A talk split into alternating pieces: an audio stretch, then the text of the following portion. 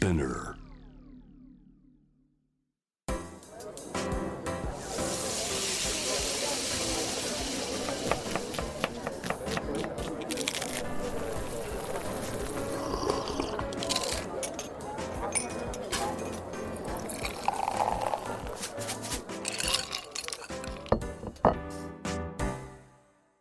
アジナ副音声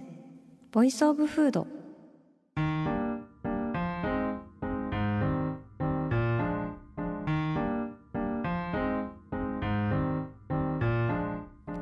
平野紗季子のポッドキャスト味な副音声 Voice of Food 第64回目始まりました。この番組は365日食べ物のことしか考えていない食のしもべことフードエッセイスト平野紗季子が毎回テーマに上がるフードについて熱く語り音楽のライナーノーツみたいに美術館の音声ガイドみたいに食をもっと面白く深く味わうためのトークをお届けする番組です。今回のテーマは遠くにご飯を食べに行きたい前編です。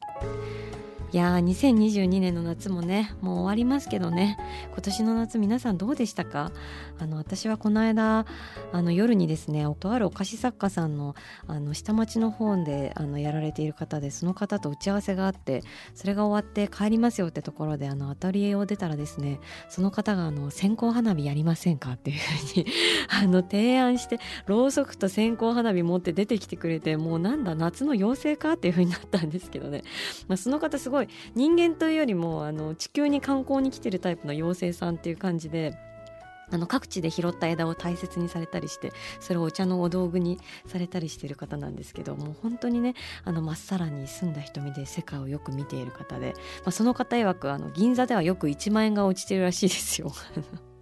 その人は3回見かけたっていう風に言ってました。でもみんな気づかないんだって。まあねみんな目が曇ってるからね私も含めて。気づかないのかもしれないなって思うんですけど。まあそんなお菓子作家さんのおかげであの線香花火みんなでやりまして。まあ今私夏をやっているなっていうこう束の間の夏の真ん中に踊り出ることができたので、まあ、私はこれで夏は終わりでいいかなっていう風に思ったんですけど、まあ、割と夏の話題っていうとね夏休み取りましたかとかどっか行きましたかみたいなたいなのもあってね、まあ、お盆もあったし、まあ、夏といえば旅っていうところがあるんですけど私ちょっと今年の夏はまだ休めてなくてまあ忙しいっていうか単純にスケジュールを立てるのが下手すぎてなんかもう予定と予定がこうぎゅうぎゅうの肉団子みたいになっちゃうんですよね。あの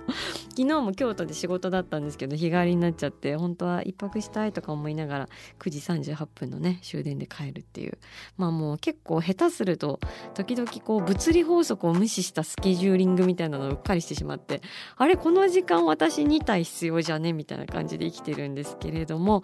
まあ、とにかく今思っているのは旅がしたいということであります。まあ、私ちょっと10月くらいに落ち着くので旅の予定入れてあの行きたいレストランを2軒予約取ったんですけれどももう私の旅といえば食なんですよ。もうどこか遠くへ行くとなると常に食が真ん中にある人間で、まあ、今回はですねそんな旅と食の話をしたいなと思っていて、まあ、今回はあの国内編っていう感じでね次回はあの海外編っていう感じであのお届けできたらなっていうふうに思うんですけれどもちなみにあのわざわざ行きたい遠くのレストランっていうので今あの destination restaurant っていう言い方をすることもあるんですけど、まあ、そんな destination restaurant を軸にですねその土地の魅力を紐解いていくく、えー、連食テレビエッセイ「君と食べたい」という NHK の素敵な番組がありまして皆さんご存知ですかね？なんと私が出演しておりますっていう あのいきなり宣伝かっていう感じなんですけどあのこの番組はですねその山奥だったりとかものすごくこう行きづらい場所にあるレストランにですね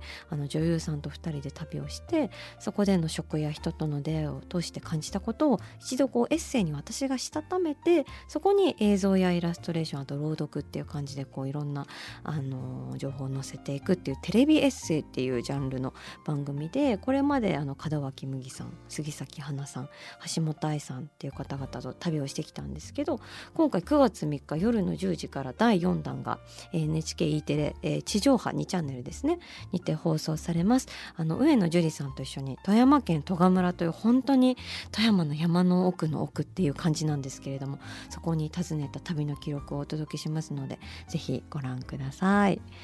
でね私自身この都心ではなく自然に近しい場所でレストランを営まれているそういう方々が織りなす食体験というものが本当に感動するというか本当に最も素晴らしい食体験の一つだなというふうに思っていて、まあ、特にねコロナ禍で海外行きづらくなってからは、まあ、日本の各地のレストランの魅力に開眼したなというふうに感じていて今日はいろいろそんな遠くのレストランの話をしていきたいと思うんですけれどもいわゆるねディスティネーションレストランの魅力って何なんだろうなって思うとやっぱりそこにしかないものっていうのを追求し続けているっていうところなんですよね。みんながねこう何もないんじゃないかって思うような田舎でもそれでもその土地の価値を信じてその土地の生産者さんや食材と向き合ってその土地だからこそできるものは何かっていうのをこうじっくりじっくり追求していくというかねでそこから生まれてくるものっていうのは都市の人間からするとやっぱり非常に眩しくも映るわけでやっぱりね都会にいるとこう人も食材も情報も何もかも猛スピードで流通するわけで、まあ、いつも何かが何かに似ているみたいな話を今までもしたことあるかもしれないんですけどそういう状況が生まれやすいですし、まあ、それが流行っているっていうことだったりするわけで、まあ、その流行り廃りに追いついていかないといけないみたいな状況もやっぱり起こってくるしそのどんどん更新される刺激的なトレンドみたいなのも面白いんですけどこう翻ってこうみんなが何もないって思う場所でその土地をこうゆっくりゆっくり耕すように歴史に触れ文化に触れ過去に触れっていう風にそうやってその土地とその料理の魅力を磨き上げていくみたいなこう地方のレストラン、まあ、ローカルガストロノミーとかも言われるんですけれどもそういうところが作り上げていくそこにしかないものっていうのの輝きってやっぱすごいなって思っていてでやっぱりその流行り廃りに流されたくないみたいなのって作り手にとってもそうであったりするみたいであの軽井沢にナズっていうレストランがあるんですけれどもあの本当に素晴らしいお店でシェフの鈴木夏樹さんっていうまだ20代とかなのかな？で彼はあの北欧のノーマって私も大好きなレストランでも経験を積まれた方で、まあ、コロナになって日本に帰ってきてそれでまあ独立するかって決意されたんですけど最初は東京でやろうかなっていうふうに考えたらしいんですよね。まあ、東京ってやっぱりなんだかんだチャンスもたくさんあるしそういう場所だからこそ見つけてもらえるみたいなこともやっぱりあるから東京なのかなと思ってたらしいんですけれどもこう地元の軽井沢でこう生産者さん訪ねるうちにやっぱりこう胸の躍るような食材との出会いがたくさんあったでやっぱりその中であこの食材を使って地元で勝負してみたいっていうふうに思われたっていうところでそれでね今や日本中からお客さんを呼んでいるっていうところが本当に素晴らしいなと思うんですけど私は彼の雪下人参のアイスクリームっていうのを頂いてそれが本当に感動的であの雪下人参ってこう冬の間雪の下でこうずっとこう貯蔵していってこう甘みがめちゃめちゃ増した人参なんですけれどもそれを余すところなくとろけるようなアイスクリームにし仕上げていてあの野菜のアイスクリームっていうもの自体はめっちゃ珍しいってわけではなくてこうレストランとかでいろいろな方がやられたりするんですけれどもそれがねやっぱ雪下人参であるというところでそのなんか信州のね人参農家さんがさもう冷たい雪をかき分けて人参をその収穫していくその風景のこうひんやりした感じとかその雪の溶ける感じとかがそのアイスクリームっていうあのものそのテクススチャーとか冷たさとこうシンクロしていってで最後にこうじわーっとこう地味深い甘さが出てくるっていうのがねもう風景と完全に接続しちゃってる料理なんですよね。でもそれはその土地の風景に身を浸してきた方だからこそ作れるものだなって思うしでそういう料理を食べるとその生産者さんってどんな人なんだろうなとかこの土地の冬はどのようなものなんだろうなっていうふうにいろいろと興味が広がっていくんですよね。であの「君と食べたい」のコンセプトでもあのレストランは扉だその土地の人に文化に歴史に出会うための入り口だっていうのを掲げてるんですけどレストランってまあ一見目的地じゃないですかそのレストランに行くっていうことが目的となって、まあ、それを食べ終えたらそれが達成されるっていうふうにも見えるんですけど、まあ、いいレストランってそこで終わんないんですよね。そこからこういつも何かが始まっていくというかレストランっていうのが入り口になってその土地の人や食材や文化や歴史過去や未来に至るまでいろんなものに出会ってみたくなるだからこうレストランってただ食べておしまいじゃなくてそうやってさまざまなものへの結び目になってくれるんですよね。だからこうね単なる旅のグルメ番組というよりもその土地で生まれた料理の背景をしっかり丁寧に描いていく。一つレイヤーを深く伝えていくみたいなことをね「君と食べたい」でも意識してるんですけれども。あと他に私の好きなレストランで日本のいろんな場所にあるお店で言うとあの長崎の島原にペシコっていうレストランがあってあの海辺に立っていましてすごい細長い窓に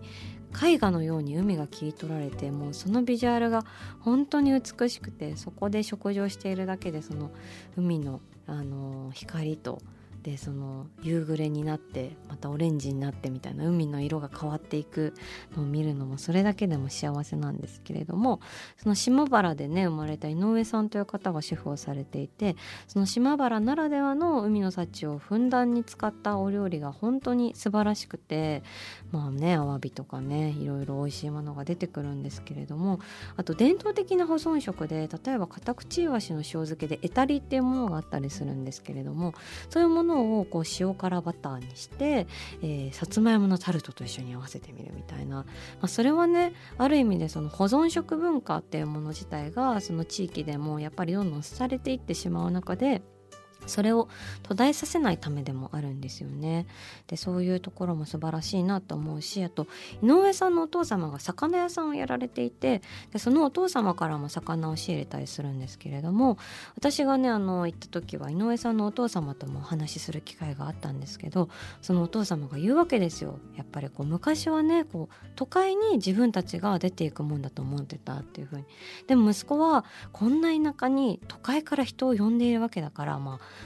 これは大したもんだというふうに笑ってらっしゃってあレストランってすごいなっていうふうにやっぱ思うわけですよ。もうやっぱりみんながこううちなんてこんな場所なんてどんどん人も出ていっちゃうしっていうふうにね思っているようなところをレストランが覆せるかもしれないっていうレストランがその土地の誇りを取り戻すことができるんだっていうことをねやっぱりこう知らされるなっていうポイントがあるなと思うんですけれども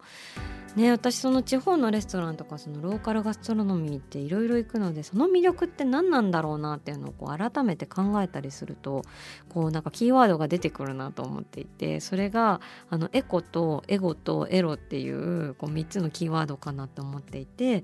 でなんかちょっとコピーライティング的な感じで恥ずかしいんですけれどもあのエコっていうのはその土地の自然や文化に対するこう循環の眼差しがあるかっていうところで、まあ、ローカルなレストランだとそこは欠かせないなっていうふうに思うんですけどエゴはその作り手のシェフの自らの思想や表現があるかっていうところ。で、えっと、エロに関してはその有無を言わさの美味しさ本能に訴えかけるような美味しさがあるかっていうところでそのねエコとエゴだけだったりするとただただ難解な料理になってしまうんですよね。こう頭で理解して食べるみたいな料理になっちゃうところもあったりするしえっと、エゴとエロっていうだけだったりすると割と都会の料理に関してはそういうのは多いかなっていうふうに思いますね。でエコとエロの料理っていうのも、まあ、いろんな地域であの出会うかなと思うんですけどそのエゴがないっていうとこう見方によっては、まあ、凡庸になってしまうかなみたいな そういう部分もあったりしてだからこうエコとエゴとエロっていうその3つの要素がですねこう最高値でお皿の上で衝突するとね、まあ、とんでもない体験になってくるなっていうのを私は思思ってましてそれが実際に起きているのが、えー、富山県戸賀村のレボさんっていう山の奥深くのレストランだなっていうふうに私は思っていて今回の「君と食べたい」ではそこを訪ねているんですけどもう本当に凄まじいレストランなんですよね。ちょっとあんまり話すとネタバレにもなっちゃうしなっていう感じなんですけどあの私はすごくいろんなことをあの美味しさだけじゃなくて学んでその自然と人間の関わり方ってどういうものであるべきなんだろうとかやっぱりそのシェフの谷口さん自身がもともと富山の方ではなかったりして彼が富山っていう土地に卒としてその自然と関わるうちにその変わっていったっていうその変化の話でもあったりとかしてもうすごいんですよねっていう何がすごいんだっていうのをまちょっとここで話すのもあれだなっていう感じなんですけれどもまああのやっぱり一つ言えるのはですねその土地の食材を使ったらその土地の料理になるかっていうとやっぱりそうではなくてやっぱ今新しいローカルガストロノミーもたくさん増えてるんですけれども、まあ、お店オープンして突然そこでその土地を表現する料理ってやっぱりすぐには生まれないなというふうに思っていてやっぱりその土地に馴染んでその土地の四季を知って歴史に触れたり人に触れたりっていうそうやって一塊の時間を過ごすうちに一つずつ見えていくものがあるのかなっていうふうに思ってだからこそ尊いなっていうふうに感じることも多いのでやっぱりいろんなローカルガストロノミーねこれからもたくさん出会ってそこであのもう根を張って生きている料理人の方々の魅力とかもねまた伝えていきたいなというふうに思っています。はいというわけでもう本当に私ローカルガストロノミーでいろんな好きなお店がありすぎて今頭に思い浮かぶのでも岩手県遠野の遠野屋洋さんっていうところだったりとかあと余市のねさぐらさんっていうそこもね余市もめちゃくちゃいいんだよなでそこ近くにドメーヌ高彦さんっていう素晴らしいワイナリーがあってそのドメーヌ高彦さんの思想も本当に素晴らしくて彼はその世界的にももう有名になるような素晴らしいワインをあの育てていらっしゃるんですけれどもじゃあ自分のワイナリーを成長させたいかっていうとそうではなくてなんかこう自分が、まあ、1だとしてそれが100になるよりも自分みたいな位置が100個あった方が世界はもっと豊かになるっていうふうに考えてる方で自分がいかにワイン作りをしてるかっていうのをどんどん人に伝えてどんどん次の人を育てていくっていうね、自分だけが作れる素晴らしいものがあったらそれが自分の価値だから他の人と差別化して自分の価値を高めていきたいみたいな感じで思いがちじゃないですか。でもそう思わないでむしろ次の人に伝えていきたいし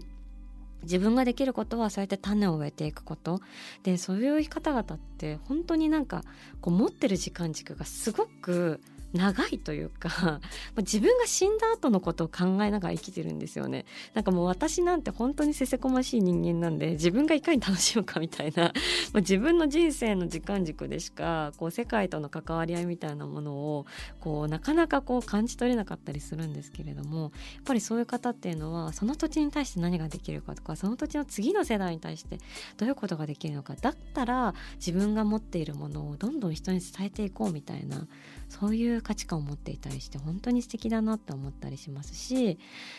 ねえやっぱりあとね和歌山のビラ・アイーダさんっていうあのレストランも本当にこうロードサイドをこう和歌山の田舎街をですねこうバーって走っているとですね本当にいきなり飛び出す絵本みたいな感じで素敵な洋館が出てきてでそのお店はその横にですね農園があってそこで農園でその自分の野菜を耕しながらレストランをやられているっていう方で本当に畑と相談しながら料理を作るみたいなところで、まあ、今そういう地方のレストランがねいろいろ話題になっているんですけれどもそういうお店が話題になるもっと前からあのそういうふうにやられてきたっていう本当にレジェンダリーなお店だったりしてここに行くとね野菜の美味しさに本当に感動するというか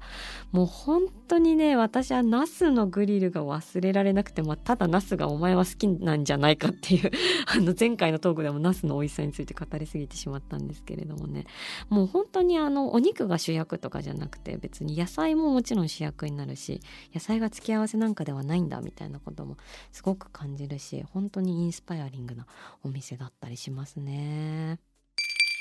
アジナ副音声ボイスオブフード。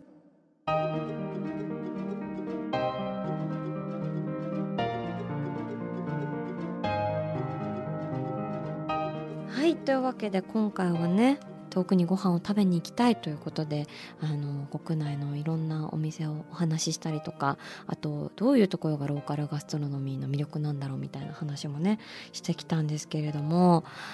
ねえみんなでみんなでっていうか あの本当旅したいですよね。私もあのまだまだ行きたいお店たくさんあって今度その10月にはですねあのまた新しいレストランの予約をしているんですけれども 行ってみたいなっていうお店たくさんあってこの間もね取材で石垣島とか行ってそこであのサーターアンダギーをわざわざ食べに行く取材だったんですけれどももう私サーターアンダギー好きすぎてもうその好きな魅力っていうものを知っていたつもりだったんですけどねその石垣のサーターアンダギーはとんでもねえうまさでしたね。もうね揚げたてのサーターアンダギーってこんなに美味しいんだっていうもう今までの私のサーターアンダギーンダギー感というものをね全て嵐のようにねなぎ倒しね新たな太陽となって私の上に三千と輝くみたいなね もう究極のサーターアンダギー体験をしたんですけれどもねちょっとそれももうすぐあの雑誌の取材で伺ったのでそれも記事になるかなというふうに思うんですけれども皆さんもねたくさん旅をしてたくさん美味しいものに出会ってねいろんな感動の体験があの、ね、人生の中に増えていったらいいんじゃないかなというふうに思います。えー、番組では引き続き皆さんの好きな食べ物のメッセージを募集しています。メッセージを紹介させていただいた方には番組オリジナルステッカーをプレゼントします。メッセージはアジナフコンセのインスタグラムをチェックして送ってください。アジナフ音声は毎週月曜日に配信しています。さらに JWAVE のラジオでもお聞きいただけます。毎週金曜日深夜12時30分から FM81.3JWAVE こちらもぜひチェックしてください。平野咲子が届けるアジナフ音声ボイスオブフード次回も食べ物への愛を声にしてお届けしていきます。ああ、お腹すいた。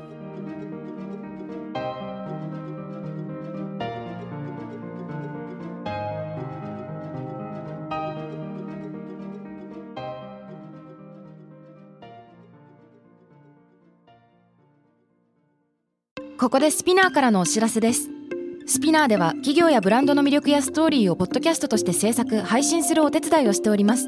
ポッドキャストを通してお客様とのタッチポイントの創出とエンゲージメントを向上させてみませんか？お問い合わせは概要欄の URL かスピナー .com のスピナーブランデッドポッドキャストからお願いします。